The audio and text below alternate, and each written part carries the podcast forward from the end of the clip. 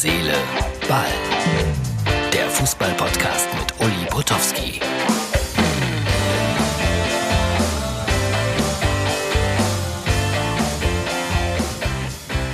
Liebe Freunde von Herz, Seele, Ball, das ist die Sonntagausgabe unseres kleinen Podcasts und da ist sie wieder, die Corona-Uhr und ich bin auch wieder da, wenn auch, ich muss da ganz ehrlich mit euch umgehen, nicht in allerbester Form.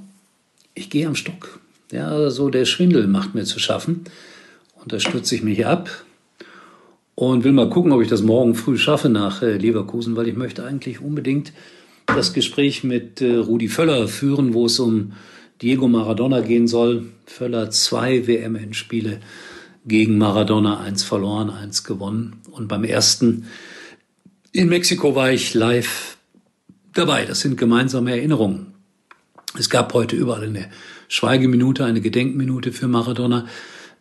Wobei ich persönlich glaube, dass Maradona lieber es gesehen hätte, wenn die Menschen gesungen hätten und geklatscht hätten und so Abschied von ihm genommen hätten. Maradona. So drückt mir die Daumen, dass ich so heil durch die Zeit komme. Es ist ein komisches Gefühl. Danke für die vielen, vielen Reaktionen, die gekommen sind, für die Genesungswünsche. Äh, der eine oder andere wird sich wundern, dass man dann vielleicht schon wieder darüber nachdenkt, äh, nach 48 Stunden arbeiten zu gehen oder nach 24 Stunden, wenn man aus dem Krankenhaus raus ist. Aber äh, schwer zu verstehen, aber vielleicht muss ich es einfach. Ja, vielleicht ist es auch für meine Psyche wichtig und ich hoffe, dass mir die Kollegen morgen ein bisschen helfen. Sprechen kann ich ja. Das Wichtigste in dem Job. Obwohl manch einer manchmal sich wünscht, boah, seid doch ruhig. Verstehe ich auch. 1 zu 4, Schalke, ja. Und Herr Baum hat äh, irgendwie mein Motto jetzt erkannt, Herz, Seele, Ball. Er hat nämlich etwas sehr Wesentliches für meine Begriffe gesagt vor dem Spiel. Sinngemäß äh, Taktik hin, Taktik her, wenn du keine funktionierende Mannschaft hast, wenn das Herz nicht stimmt, die Seele nicht stimmt, die Bereitschaft nicht stimmt, dann geht es gar nicht. Dann haben sie eine halbe Stunde ganz gut gespielt, mitgehalten, 1-1. Ich hatte aber leider das Gefühl, dass die Gladbacher eine halbe Stunde relativ schlecht waren. Und wenn Gladbach äh, Vollgas gegeben hätte, das hätte auch noch böse ausgehen können, weil bei Schalke stimmt es hinten einfach überhaupt nicht. Und man ist unterwegs, den Uraltrekord von Tasmania Berlin zu brechen. Jetzt bin ich ja Zeitzeuge. Ich habe das ja mitgemacht, als äh, Tasmania in die Bundesliga kam. Die gewannen damals ihr erstes Bundesligaspiel mit 2 zu 0 vor über 80.000 Zuschauern, gegen den Karlsruher SC, glaube ich, und hörten dann auf äh, vor 800. Ja. Und Schalke spielt von null Zuschauern die ganze Zeit. Vielleicht ist genau das das Problem dass die Fans ihnen fehlen. Aber vielleicht ist es auch ganz gut so, denn wenn die so spielen würden, wie sie jetzt spielen, dann puh, gibt es da auch verbal richtig etwas auf die Mütze. Obwohl heute haben sie sich ganz ordentlich bemüht, muss ich sagen.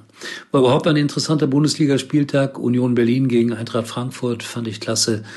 3 zu 3 war ein sehr, sehr interessantes Spiel. 2-0 Union, dann äh, später 3-2 für Frankfurt und dann das Traumtor von Max Kruse, über den ja viele immer mal wieder meckern, aber das Tor zum 3-3, das war schon Sonderklasse und hat Spaß gemacht, ihm dabei zuzuschauen. So, und dann natürlich die Sensation in Dortmund. Borussia Dortmund verliert 1 zu 2 gegen den ersten FC Köln. Und ich fand das so prickelnd, als mein Kollege Frank Buschmann bei der riesen Horland-Chance ganz kurz vor Schluss rief, er ist doch ein Mensch. Aber der war aber auch schwer, der Ball, so mit dem Außenriss. Äh, waren zwar nur drei, vier Meter vor dem Tor, aber boah, den dann irgendwie reinzubringen, war nicht so einfach. Ja, und Gratulation an den ersten FC Köln. Die haben die richtige Reaktion gezeigt. Kann man nicht anders sagen. Und äh, ja, das ist das, was, was den Dortmundern irgendwie abgeht, immer im rechten Moment dann vielleicht doch die entscheidenden Punkte zu machen, um den Bayern wirklich gefährlich zu werden. Leipzig hatte auch so seine Mühe beim 2 zu 1 äh, über Arminia Bielefeld, die gut gespielt haben, möchte ich auch sagen. Freue mich immer, wenn so eine Mannschaft, äh, die da ganz unten steht, wenigstens gut Fußball spielt. So, das äh, Augsburger 1-1 gegen Freiburg will ich auch noch erwähnen, war boah, leistungsgerecht. Schön, dass die Freiburger nicht verloren haben, weil für die habe ich auch immer ein Herz. Das ist eigentlich so, eigentlich mein Vorbild für Schalke Freiburg. Früher war das mal umgekehrt, aber mit wenig Geld relativ viel machen, die Klasse erhalten. Die werden auch gegen den Abstieg kämpfen müssen, aber sie werden es wieder schaffen, hoffe ich. Und ich hoffe, dass ich sie nächste Woche begleiten darf, wenn Freiburg zu Hause spielt und ich einigermaßen gesund bin, um die Reise nach Freiburg anzutreten. So, das war's. Ich hoffe, ich habe nicht äh, zu sehr gejammert. Ja, ganz im Gegenteil. Ich glaube, ich bin ein relativer Kämpfer. Und äh, es gibt demnächst auch wieder was äh, über den Jungen in Kenia. Da gibt es jeden Tag jetzt gerade Berichte von meinen Freunden aus dem Kraichgau.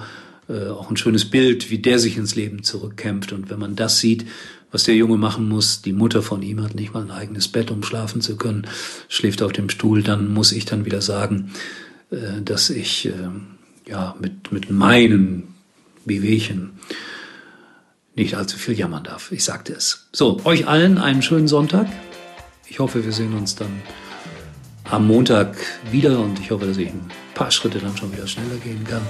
Mir stehen noch viele Arztbesuche bevor, aber so ist das im jugendlichen Alter. Euch allen einen schönen Abend, eine gute Nacht, denn jetzt bei mir ist es so 21 Uhr in etwa am Samstagabend. In diesem Sinne, bis bald, euer Uli. Herz, Seele, Ball kommt morgen wieder. Und Uli kann sich jetzt wieder hinlegen.